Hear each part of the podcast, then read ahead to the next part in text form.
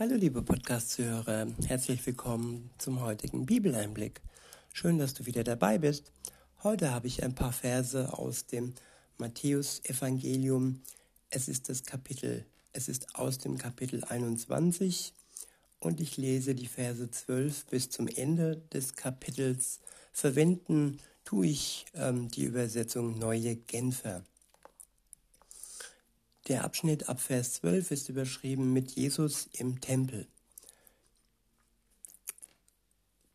Los geht's. Ab Vers 12 steht, Jesus ging in den Tempel und wies alle hinaus, die dort Handel trieben oder etwas kauften. Er warf die Tische der Geldwechsler um, der Geldwechsler und die Sitze der Taubenverkäufer um und sagte zu ihnen, es heißt in der Schrift, mein Haus soll ein Haus des Gebetes sein. Ihr aber macht eine Räuberhöhle daraus. Ja, wir können uns fragen, was wird heute aus, den, aus dem Haus Gottes gemacht? Was wird heute aus Kirchen gemacht? Wie sind da Dinge vorzufinden, die da nicht hingehören? Es wird gehandelt, es wird vorausgesetzt, es gibt Regeln, die haben nichts mit ja, dem Wort Gottes zu tun. Es gibt äh, ja ganz komische und auch gesundheitsgefährdende Regeln, die im Haus Gottes Einzug halten und es so zum Räuber unserer Gesundheit machen. In Vers 14 heißt es, während er im Tempel war, kamen Blinde und Lahme zu ihm, und er heilte sie. Aber die Wunder, die er tat, und der Jubel der Kinder, die im Tempel riefen, gepriesen sei der Sohn Davids. Er,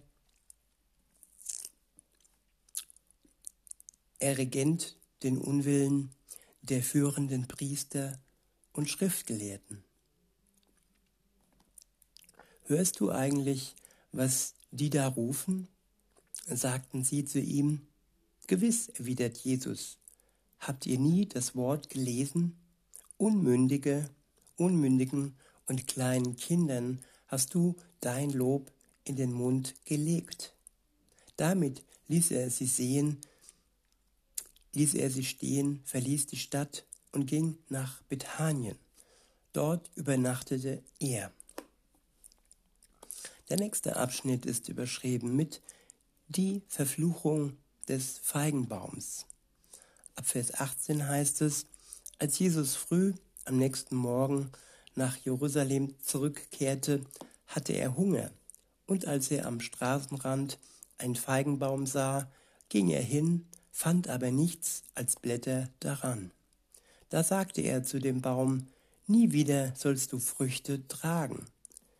Und, au und augenblicklich verdorrte der Baum. Der Auftrag eines jeden Christens ist es, Früchte zu tragen. Christsein ist kein Titel, den man sich kaufen kann oder ja, was der Wahrheit entspricht, den man aus Gnade und als Geschenk bekommt. Christsein heißt, dass man sein Leben ausfüllt mit dem Wort Gottes, ihn ihm Taten folgen lässt und wie es die Bibel sagt, Früchte ähm, folgen lässt. Und wer keine Früchte hat, wessen Leben keine Früchte trägt, dessen Leben wird ja ausgerottet werden, denn es ist wertlos, fruchtlos und ohne Sinn, weder für ihn noch für Gott.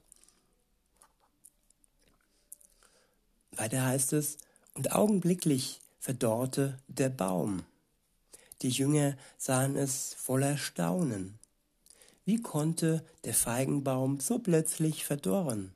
fragten sie. Jesus antwortete, ich sage euch, wenn ihr Glauben habt und nicht zweifelt, so könnt ihr nicht nur das tun, was mit dem Feigenbaum geschehen ist, ihr könnt dann sogar zu diesem Berg hier sagen, hebt, heb dich empor und stürz dich ins Meer, und er wird und es wird geschehen. Wenn ihr betet und im Glauben um etwas bittet, werdet ihr es erhalten, was immer es auch sei. Ich wiederhole Vers 22. Wenn ihr betet und im Glauben um etwas bittet, werdet ihr es erhalten, was immer es auch sei. Ja, viele plappern, viele beten einfach nur und haben die Voraussetzung des Gebets, der Gebetserfüllung nicht, nämlich den Glauben. Einfach nur zu Gott sprechen, ohne Glauben zu haben, ist kein Erfüllungsgrund für das Gebet. Der Glaube macht es erst möglich, dass Gott uns erhört. Glaube heißt Beziehung zu Gott, zu Jesus zu pflegen. Und ohne Beziehung, ohne Glauben kann er uns nicht erhören, weil dann, dann geht es ins Leere und wir haben nicht das Vertrauen, dass er uns auch ja erhört. Klar kann sich Gott uns zeigen. Klar kann er für den Anfang und für den Beginn einer Beziehung zu uns ein Zeichen schenken. Aber wenn wir dieses Zeichen nicht ernst nehmen, wenn wir dauerhaft einfach nur ihn als Gebetsautomaten missbrauchen wollen, dann wird es nicht zur Erfüllung kommen. Weiter heißt es, der nächste Abschnitt ist überschrieben, die Frage nach der Vollmacht Jesu. In Vers 23 steht, Jesus ging wieder in den Tempel. Während er dort lehrte, kamen die führenden Priester und die Ältesten des jüdischen Volkes zu ihm und fragten, woher nimmst du, nimmst du dir das Recht, das alles zu tun? Wer hat dir die Vollmacht dazu gegeben? Ich will euch eine Gegenfrage stellen, erwiderte Jesus. Wenn ihr mir darauf antwortet, werde ich euch sagen, woher ich die Vollmacht habe, so zu handeln. Die Taufe des Johannes, woher stammt sie? Vom Himmel oder von Menschen? Sie überlegten miteinander hin und her. Wenn wir antworten vom Himmel, wird er sagen, warum habt ihr Johannes da nicht geglaubt? Antworten wir aber von Menschen, dann müssen wir uns vor dem Volk fürchten. Denn alle sind der Ansicht, dass Johannes ein Prophet war. Schließlich gaben sie Jesus zur Antwort, wir wissen es nicht. Da erwiderte er, dann sage ich euch auch nicht, woher ich die Vollmacht habe, so zu handeln. Ja, diese Menschen sind Jesus gegenüber nur mit ihrem Verstand begegnet. Da war kein Glaube, da war kein Vertrauen, da war nur Angst vor dem Volk, das äh, zu teilen an Jesus glaubte. Und es war keine wirkliche Beziehung zu Gott da.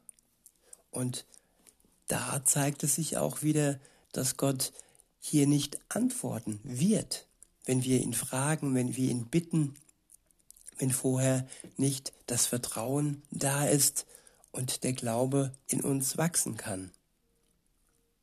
Der nächste Abschnitt ist überschrieben mit das Gleichnis von den zwei Söhnen. Ab Vers 28 heißt es, was sagt ihr zu folgendem, zur folgender Geschichte? Ein Mann hatte zwei Söhne, er ging zu dem einen und sagte, mein Sohn, geh und arbeite heute im Weinberg. Ich will aber nicht, erwiderte dieser. Später bereute er seine Antwort und ging doch. Der Vater wandte sich mit derselben Bitte auch an den anderen Sohn. Selbstverständlich, Vater, erwiderte dieser, aber dann ging er doch nicht. Ja, welcher steht jetzt besser vor Gott da? Der wie der letzte Sohn leere Versprechungen gab oder wie der erste Sohn ehrlich war und sagte, nee, ich will nicht, aber am Ende dann doch seinem Gewissen gefolgt ist und ja, dem Aufruf Gottes gefolgt ist. Gott mag keine leeren Versprechen, Versprechungen. Das steht fest. Weiter heißt es in Vers 31, wer von den beiden hat nun getan, was der Vater wollte? Der erste antworteten sie. Da sagte Jesus zu ihnen, ich versichere euch, die Zolleinnehmer und die Huren kommen eher ins Reich Gottes als ihr. Denn Johannes ist gekommen und hat euch den Weg der Gerechtigkeit gezeigt, und ihr habt ihm nicht geglaubt. Die Zolleinnehmer und die Huren dagegen haben ihm geglaubt. Auch hier wieder, Glaube ist das Entscheidende bei Gott. Auch wenn diese Menschen ja mit, mit dem Verstand die richtige Antwort gaben. Jesus schaut ins Herz und fand hier keinen echten Glauben.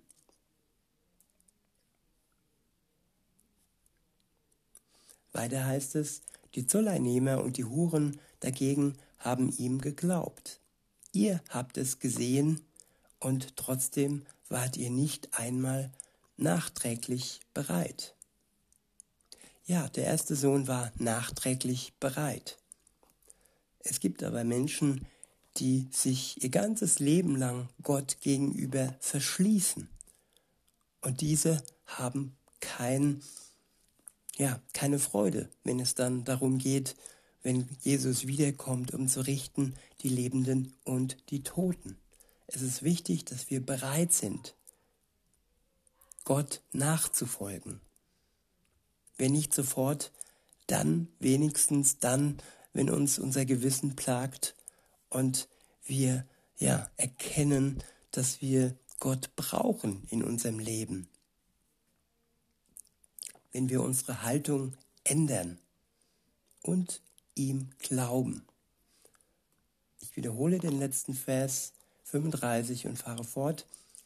Doch die Pächter packten seine Diener. Hm, Moment, bin ich weggerutscht. Ähm, ja, die Zolleinnehmer und die Huren dagegen haben ihm geglaubt. Ihr habt es gesehen und trotzdem wart ihr nicht einmal nachträglich bereit, eure Haltung zu ändern und ihm zu glauben.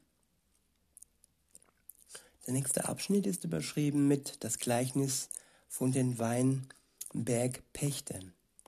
In Vers 33 heißt es, hört noch ein anderes Gleichnis. Ein Gutsbesitzer legte einen Weinberg an und gab ihn mit einem Zaun, hob auf, den, hob auf dem Gelände eine Grube zum Keltern des Weins aus und baute einen Wachturm. Dann verpachtete er den Weinberg und verreiste. Als die Zeit der Weinlese kam, schickte er seine Diener zu den Pächtern, um seinen Anteil am Ertrag abholen zu lassen. Doch die Pächter packten seine Diener, einen verprügelten sie, einen anderen schlugen sie tot, und wieder einen anderen steinigten sie. Ja, hier sind Propheten gemeint. Das ist der Vergleich zu den Propheten, die auch geschlagen und getötet wurden. Alle wurden von Gott dem Vater geschickt. Und die Menschen haben sie nicht ernst genommen. In Vers 36 heißt es, da schickte der Gutsherr andere Diener, eine größere Zahl als beim ersten Mal aber mit denen machten sie es genauso. Zuletzt schickte er seinen Sohn zu ihnen, weil er sich sagte, er ist mein Sohn, vor ihm werden sie Achtung haben. Ja, als der Sohn Gottes auf die Welt kam, da hatten am Ende die Menschen auch keine Achtung und sie kreuzigten ihn. Er tat es für sie, für die Menschen, damit sie frei werden von ihrer Schuld. In Vers 38 heißt es, Doch als die Pächter den Sohn sahen, sagten sie zueinander, das ist der Erbe. Kommt, wir bringen ihn um, dann gehört das Erbe uns. Und sie packten ihn, stießen ihn zum Weinberg hinaus und brachten ihn um. Was wird nun der Besitzer des Weinbergs mit diesen Pächtern machen, wenn er zurückkommt? Sie antworteten, ein böses Ende wird er diesen bösen Leuten bereiten, und den Weinberg wird er an andere verpachten, die ihm zur gegebener Zeit den Ertrag abliefern. Da sagte Jesus zu ihnen, habt ihr jenes Wort in der Schrift nie gelesen? Der Stein, den die Bauleute für unbrauchbar erklärten, ist zum Eckstein geworden. Das hat der Herr getan und es ist etwas Wunderbares in unseren Augen. Deshalb sage ich euch, das Reich Gottes wird euch weggenommen und einem Volk gegeben werden, das die rechten Früchte hervorbringt. Wer auf jenen Stein fällt, wird zerschmettert, und der auf den der Stein fällt, wird von ihm zermalmt. Ja, die Menschen stoßen sich an Jesus Christus an. Wer auf ihn fällt, der wird zermalmt. Wer aber auf ihn baut, der wird ewig leben. In Vers 45 heißt es, als die führenden Priester und die Pharisäer dieses Gleichnis hörten, war ihnen klar, dass sie damit gemeint waren. Sie hätten Jesus am liebsten festgenommen, aber sie hatten Angst vor dem Volk, weil es ihn für einen Propheten hielt. Ja, das Volk, welches an Jesus glaubt, vor dem haben die Machthaber Angst, denn ihnen kann niemand etwas anhaben. So ist es auch heute. Wenn wir an Jesus Christus glauben, dann kann jeder, der uns hasst, nur Angst vor uns haben. Und wer dies missachtet, der wird blind auf den Stein, auf den Eckstein zulaufen und sich an ihm stoßen und von ihm zermalmt werden. Nur wer an ihn glaubt, an Jesus Christus und auf ihn baut, der wird ewig leben. In diesem Sinne wünsche ich euch noch einen schönen Tag und sage bis denne.